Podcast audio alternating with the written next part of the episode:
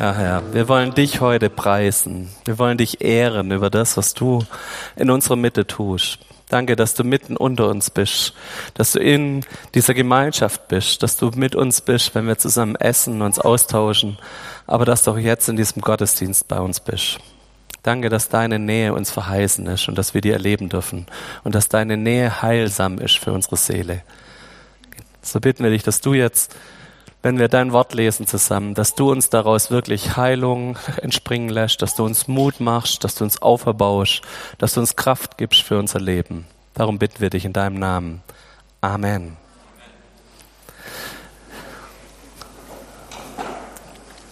Wir sind mitten in unserer Kolosserbriefserie und ich kann euch verraten, wir kommen heute schon an den Punkt, wo wir endlich die Einleitungsworte des Paulus verlassen.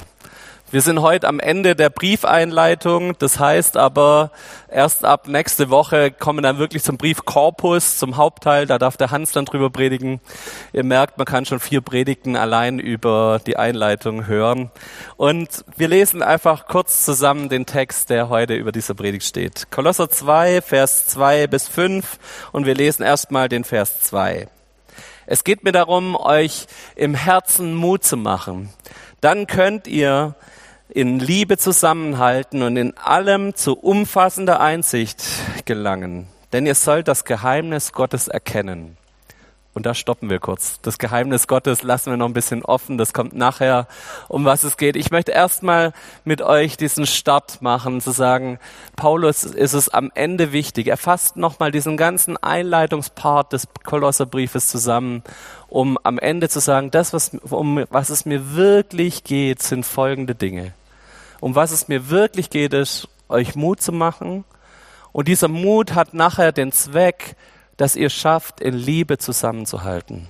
Dieser Mut im Herzen sorgt dafür und hat im Endeffekt auf die Gemeinschaft der Kolosser diesen Einfluss, dass sie zusammenhalten können. Aber um was es wirklich nachher geht, ist dieses Geheimnis Gottes.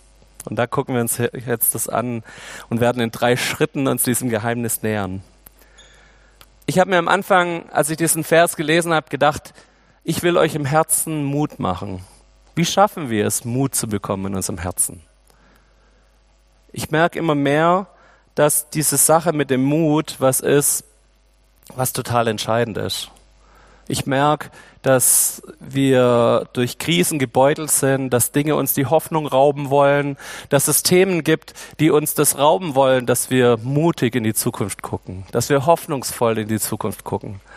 Und ich merke, was es macht in dem Moment, was das mit unserem Herzen, mit uns als Gemeinschaft macht, wenn wir diesen Mut und diese Hoffnung verlieren. Und deshalb glaube ich, ist dieser Mut so wichtig. Und ich will euch eine kurze Geschichte, die ich vor einer Weile schon gehört habe, erzählen, die vielleicht ein bisschen zeigen kann, wo kommt dieser Mut her. Die Geschichte geht folgendermaßen, dass es früher einen Seilakrobaten gab, der ist von Dorf zu Dorf getingelt ist immer auf den Marktplatz gegangen, hat zwischen zwei Häuser sein Seil gespannt während dem Markttag und ist auf dieses Seil hoch und ist hoch über dem Marktplatz, hat er seine Kunststücke auf diesem Seil gezeigt. Und die Leute standen alle unten und haben sich, haben gestaunt über diesen mutigen Mann, haben gestaunt, was der alles kann, was der macht, was der tut und haben immer hochgeguckt und gedacht, oh, ist das hoch und hoffentlich fliegt er nicht runter. Und immer am Ende seiner Show ist der Mann runter vom Seil und hat sich von jemandem eine Schubkarre geliehen. Und hat sein Publikum gefragt und gesagt, traut ihr mir zu, dass ich nicht bloß über das Seil laufen kann, sondern dass ich sogar diese Schubkarre mitnehmen kann? Und hat dann die Runde gefragt, wer glaubt es, dass ich das kann? Und die Hände gingen hoch und jeder hat gewunken, ja, ich glaube, du schaffst es auch mit Schubkarre auf dem Seil. Und dann hat der Mann die zweite Frage gestellt. Wer von euch ist so mutig und setzt sich in die Schubkarre, lässt sich von mir mit der Schubkarre übers Seil schieben? und plötzlich gingen die Hände runter. Alle haben weggeguckt. Ich kenne das als Lehrer sehr gut, diese Blicke so, nimm nicht mich, nimm mich nicht, nimm mich nicht. Und in diese Stille hinein hebt sich ganz hinten, hebt ein kleiner Junge die Hand und sagt, ich mach's. Und der Mann geht mit ihm auf das Seil hoch, setzt die Schubkarre aufs Seil, der Junge hockt sich rein, schiebt zweimal diesen Schubkarren über den ganzen Marktplatz, über dieses Seil, das auf so viel Meter Höhe gespannt ist. Und das ganze Publikum fragt nachher ganz erstaunt den Jungen, sag mal, warum hast du dich das getraut? Und Werner kennt die Geschichte schon, du erzählst mir den Plot nicht. Der Junge sagt nur, aber das ist doch mein Vater. Und ich glaube, das kann uns was sagen darüber, wo unser Mut herkommt. Unser Mut im Herzen kommt daher, dass wir Gott kennen, dass wir unseren Vater kennen, dass wir wissen, er meint's gut mit uns. Er ist derjenige, der uns schon so oft bewahrt hat. Wir haben als Familie im Juli wieder so eine Geschichte erlebt, wo wir Gottes Bewahrung ganz live am eigenen Körper erlebt haben. Wir hatten Bens Basic-Segnung und wir haben für diese Basic-Segnung äh, von den Rangern eine große eiserne Gusspfanne ausgeliehen. Und die war ein bisschen angerostet und so eine Gusspfanne, die muss man dann immer auf über 300 Grad erhitzen, dass die richtig glüht, muss die wieder neu einlassen, mit Öl einstreichen, einbrennen lassen. Auf jeden Fall haben wir das Samstagnachmittags bei uns auf der Terrasse gemacht ähm, und haben ganz am Ende, als es schon wieder abgekühlt war, das mit Sevas ausgewischt, haben die in einen extra Eimer gemacht und als wir dachten, dass die kühl sind, haben wir diese Sevas in unsere Mülltonne geschmissen. Und dann war es so, wir haben ganz normal abends noch alles gerichtet, haben noch Essen gemacht für den nächsten Tag und irgendwann um halb elf abends hat Tabea den Impuls, ach komm, ich bring noch kurz den Biomüll raus. Wir hatten schon alle Rollläden unten, wir haben schon nichts mehr gesehen. Und Tabea kommt an die Mülltonne. In der Mülltonne war in der Mitte schon ein Loch. Es hat schon rausgeraucht. Diese, diese feuchten Öltücher haben sich selbst entzündet. Und jetzt müsst ihr wissen, unsere Mülltonne steht in einem Holzgestell. Über dem Holzgestell steht eine ganz große, trockene Konifere. Und das alles steht an unserer Hauswand, die mit äh, Styropor äh, gedämmt ist, was sofort, also was mega brandgefährlich ist. Ähm, ich glaube, wenn wir 20 Minuten später rausgekommen wären, hätte unsere Hauswand gebrannt. Und wir haben wirklich gespürt, Gott hat uns bewahrt in dem Moment. Wir haben nachher eine neue Mülltonne bestellt, das hat uns ein paar Euro gekostet. Unsere Mülltonne hat so ein Loch im Deckel gehabt. Das war alles. Mehr ist uns nicht passiert. Aber wir haben genau gewusst, wir hätten es erst mitgekriegt, wenn da Flammen rausgeschlagen wären und dann wäre es eigentlich schon zu spät gewesen. Das sind doch die Erfahrungen, die uns Mut machen, Gott zu vertrauen. Er hat seine Hand auf unserem Leben. Er passt auf uns auf. Und ich glaube, wenn ich hier in die Runde fragen würde, würde jedem von euch so eine Geschichte einfallen. Jedem von euch würde irgendwas einfallen, wo ihr gemerkt habt, da hat Gott uns bewahrt. Da hat Gott uns durchgetragen. Wir haben auf dem Bundescamp so eine Geschichte erlebt, dass ähm, da gab es eine riesen Arena und da sind Leute hochgeklettert, um Technik aufzuhängen. Und einer der Techniker, der eigentlich Profi ist, der das auch profimäßig macht, der hatte einen Klettergurt an, der hatte einen Karabiner zum sich befestigen, aber hat gedacht, ach komm, den einen Schritt mache ich kurz ohne Besicherung. Und er ist aus viereinhalb Meter Höhe runtergefallen, ist auf den Rücken gefallen. Ähm, wir dachten, da ist alles kaputt. Äh, das hat uns wirklich einen Schrecken eingejagt. Und der Rücken war nur geprellt und er kam am nächsten Tag schon wieder aufs Camp und konnte nach einer Nacht Beobachtung im Krankenhaus wieder dabei sein. Das war auch so eine Geschichte, wo wir gespürt haben, Gottes Hand ist da. Gott bewahrt uns vor Größerem und Gott hält seine Hand über uns. Sowas macht mir Mut. Ich weiß nicht, wie es euch geht, aber mir macht es Mut. Und ich würde mir wünschen, dass wir von solchen Geschichten auch viel mehr uns gegenseitig erzählen. Ich glaube, jeder von euch weiß so eine Geschichte. Und vielleicht wäre das eine erste Aufgabe aus dieser Predigt, dass ihr vielleicht euch mal überlegt, wem kann ich in nächster Zeit was erzählen, eine Mutmachgeschichte über Gott, über seine Gnade, seine Güte, seine Bewahrung. Ich habe vorher schon gesagt, wenn wir wissen, wo unser Mut herkommt, nämlich von den Erfahrungen, die wir mit Gott gemacht haben, mit dem Vater, der uns bewahrt und behütet, dann können wir schon wissen, woher kommt Mut. Aber was bezeugt jetzt oder was macht dieser Mut? Laut Paulus brauchen wir diesen Mut und wir diesen, dann könnt ihr in Liebe zusammenhalten. Dann können wir es schaffen. Und lasst uns mal kurz drüber nachdenken, warum es Mut braucht für Zusammenhalt. Ich glaube, wir haben in der Pandemie sehr stark gespürt, wie schnell sich Dinge spalten können wie schnell man sich über Meinungen aus, aus, in die Haare kriegen kann, wie schnell Meinungen was sein können, was ganze Gemeinden gespaltet hat, was Gemeinschaften, was Familien gespaltet hat. Mir hat erst vorletzte Woche wieder jemand erzählt, dass er aus der Familien-WhatsApp-Gruppe ausgetreten ist, weil ihm die Corona-Meinung der anderen nicht gepasst hat und so. Also ich, das hatte ein Potenzial zur Spaltung, das war riesig. Das haben wir alle, glaube ich, in unserer Gesellschaft gemerkt. Und ich glaube, es braucht wirklich Mut, gegen diese Spaltung anzugehen. Es braucht Mut, sich dagegen zu stellen. Es braucht Liebe, um den Zusammenhalt immer wieder herzustellen. Es ist nichts, was von allein passiert. Wir dachten früher vielleicht mal, ja, Gemeinde ist halt und wird immer sein.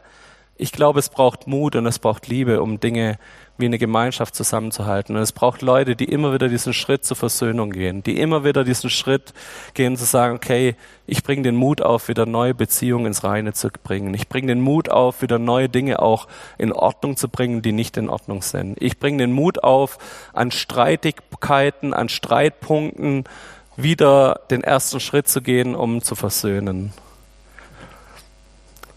Wir haben das auf dem Bundescamp auch ganz stark gemerkt. Ich war in dem Leitungsteam dabei und ihr könnt euch vorstellen, wenn man Entscheidungen für 16.000, 17.000 Leute treffen muss, da knirscht es an manchen Stellen. Da ist immer wieder auch, gab es Reibereien, Kommunikationsfehler. Irgendjemand hat was beschlossen und hat nicht drüber nachgedacht, dass es die anderen vielleicht auch betrifft, hat nicht kommuniziert oder hat zu viel kommuniziert oder in, bei den falschen Leuten kommuniziert. Und wir haben immer wieder morgens eine Runde gehabt, wo wir uns mit 16, 17 Leuten, die diese verschiedenen Ressorts geleitet haben, zusammengehockt haben. Und wir haben immer wieder gemerkt, wir müssen uns erstens gegenseitig vergeben und wir müssen zweitens uns immer wieder zusprechen, wir sind Freunde und wir wollen das Ding zusammenstemmen. Wir arbeiten nicht gegeneinander, wir arbeiten miteinander. Wir haben immer wieder darum kämpfen müssen, dass die Reihen geschlossen bleiben. Und ich glaube, wir haben es hingekriegt, dass nach außen vieles von dem, was intern ein Thema war, nicht nach außen gedrungen ist. Und dass es für viele Ranger ein unvergessliches Camp war und die nicht gemerkt haben, welche Spannungen, welche Themen es da vielleicht auch manchmal gab oder manchmal auch geben musste. Und ich habe einfach wieder neu gemerkt, es braucht Kraft, es braucht Mut, es braucht Liebe, um zusammenzuhalten. Und es ist ein Entschluss, den jeder von uns einzeln treffen muss. Jeder von uns muss diesen Entschluss treffen. Ich bringe den Mut auf. Ich bringe die Liebe auf, um wieder neue Zusammenhalt zu schaffen, um jemand zu sein, der verbindet, der Brücken baut, statt Brücken abzubrechen. Lass uns da vielleicht als zweiten Punkt kurz drüber nachdenken. Wo sind die Punkte, wo ihr noch mit Leuten in Streit seid? Wo gibt's die Punkte, wo Unversöhntheiten in eurem Leben sind? Wo sind die Punkte, wo ihr aufgegeben habt zu reden, weil ihr dachtet, ah, das sind halt die, die das und das und das machen. Mit der Gruppierung rede ich gar nicht mehr oder mit dem will ich nichts mehr zu tun haben. Ich glaube, dass Gott uns auffordert zu sagen, hey, wenn du Gott in deinem Leben erlebt hast, dann hast du einen Gott erlebt, der dir den Mut gibt zur Versöhnung der dir den Mut gibt und die Liebe gibt, dass du Dinge klären kannst in deinem Leben, auch Beziehungen zu deinen Mitmenschen klären kannst und umso mehr hier auch die Beziehungen der Gemeinde versöhnt und geklärt zu halten, ist, glaube ich, ein Riesenauftrag, weil das ein Zeugnis ist, das nach außen geht in die Welt, wo Leute erkennen, hier läuft was anders als in der Welt und in der Gesellschaft, wo Spaltung zum normalen Mittel geworden ist. Lass uns zum Geheimnis kommen. Und wir lesen den nächsten, die nächsten zwei Verse. Was sagt Paulus? Was ist das Geheimnis? Denn ihr sollt das Geheimnis Gottes erkennen, Christus. In ihm sind alle Schätze der Weisheit und Erkenntnis verborgen. Das sage ich, damit euch niemand durch seine Überredungskünste täuschen kann. Wenn ihr euch erinnert an die Einführung in den Kolosserbrief, die Kolosser haben an ganz viel Speziallehren geglaubt über Engel, über geistliche Wesen und über Erkenntnisse, zu denen und Paulus tut den ganzen Kolosserbrief immer wieder nur eine Sache sagen. Die Hauptsache ist Jesus. So heißt auch unsere Predigtserie. Hauptsache ist Christus. Und was er eigentlich hier sagt ist, es gibt ein Geheimnis und dieses Geheimnis ist Christus. Jetzt haben wir aber schon drüber geredet, dass in dem Kolosserbrief Christus als komplett der offenbarte Gott dargestellt wird. Das heißt, Paulus sagt davor ein ganzes Kapitel nichts anderes als in Christus können wir Gott plötzlich sichtbar sehen. In Christus ist alles offenbart. In Christus ist alles schon uns gegeben, was wir brauchen. In Christus haben wir alles, was wir brauchen, um errettet zu werden, erlöst zu werden, dass der Weg in den Himmel frei ist. In Christus haben wir alle Erkenntnis, alle Weisheit, alle Schätze sind in Christus schon längst da. Also was sagt Paulus? Er macht ein Wortspiel eigentlich. Er sagt, hey, das Geheimnis ist kein Geheimnis mehr. Es gibt keine Speziallehre mehr. Es gibt kein Geheimnis, wo man sagt, das ist jetzt noch dieses Spezialding. Wenn du das noch erkannt bist, dann bist du noch ein bisschen tollerer Christ. Dann hast du noch ein bisschen eine höhere Stufe. Dann bist du im Himmel vielleicht noch mal eine Sitzreihe weiter vorne. All das gilt nimmer. Er sagt, hey, ihr habt schon alles in Jesus. Ihr habt alles erkannt. Ihr habt alle Schätze der Weisheit und der Einsicht. Und ich finde es so schön, wie Paulus das feiert. Er sagt, hey, es ist alles offenbart. Schätze der Weisheit und Erkenntnis. Das ist doch eine Sprache, die läuft mir runter, die macht mir Spaß. Was ist das Einzige, was wir jetzt tun dürfen? Das Einzige, was wir tun dürfen, ist diese Erkenntnis, Jesus Christus anzunehmen. Ihn als unseren Retter und Erlöser in unser Leben einzuladen und sagen, hey, mit dir haben wir doch alles. Und manchmal versuchen uns Dinge was vorzugaukeln nach dem Motto, mir fehlt noch was oder du musst doch noch hier und musst doch noch das und vielleicht wäre es noch das und das und das der nächste Schritt. Oder vielleicht fühlst du dich auch erst richtig wohl, wenn du den fünften, sechsten, siebten Urlaub, dein noch teures Auto oder noch was hast. Nee, Gott sagt, hey, du hast alles. Du hast alle Erkenntnis, du hast alle Weisheit, du hast alle Schätze der Weisheit und Erkenntnis jetzt mit Christus bekommen. Ich finde, das, was, was in unserem Herzen runtersickern muss. Manchmal haben wir das Gefühl, wir gehören irgendeiner Religion an, wir müssen Dinge tun, weil wir jetzt zu Jesus gehören. Paulus gibt uns hier den Gegenentwurf und sagt, nee, nicht du musst was tun, sondern du hast einen Schatz bekommen. Da ist was in dir, in deinem Herzen, in deinem Leben. Du hast einen, jemand, der einen Preis für dich gezahlt hat, der so viel mehr ist als alles, was du jemals leisten könntest. Und du hast es einfach als Geschenk bekommen. Könnt ihr das nachvollziehen, was ihr in Jesus habt? Ist es euch noch dieser wertvolle Schatz, den ihr gefunden habt? Denkt mal an dieses Beispiel von Jesus mit der Perle oder mit dem Schatz im Acker, wo man freudig alles andere hinter sich lässt, weil man das eine gefunden hat, nämlich Jesus. Und ich glaube, das ist was, was wir immer wieder feiern sollten, wo wir immer wieder hingehen sollten und sagen sollten, hey, das darf mir wieder wertvoll werden. Das darf mir wieder ein Schatz in meinem Herzen werden. Der, der mir Mut macht im Herzen, der, der uns hilft, in Liebe zusammenzuhalten, der ist der größte Schatz in meinem Leben. Wir wollen jetzt zusammen Abendmahl feiern. Und das Abendmahl feiert genau diese Wertigkeit und dieses, was Jesus für uns getan hat, dass er für uns ans Kreuz ist, unsere Schuld und Sünde getragen hat und wir frei sein können. Frei sein war das Motto vom Bundescamp und wir haben erlebt, wie Menschen von Süchten frei wurden, wie Menschen befreit wurden von falschen Glaubenssätzen, die über dem Leben gehangen sind. Und ich glaube, das Abendmahl hat auch diese Kraft dazu, dass wir wieder neu feiern, was Jesus in unserem Leben machen will. Dass wir neu feiern, dass er uns erlöst hat, dass er für uns gestorben ist, dass er für uns Freiheit hat.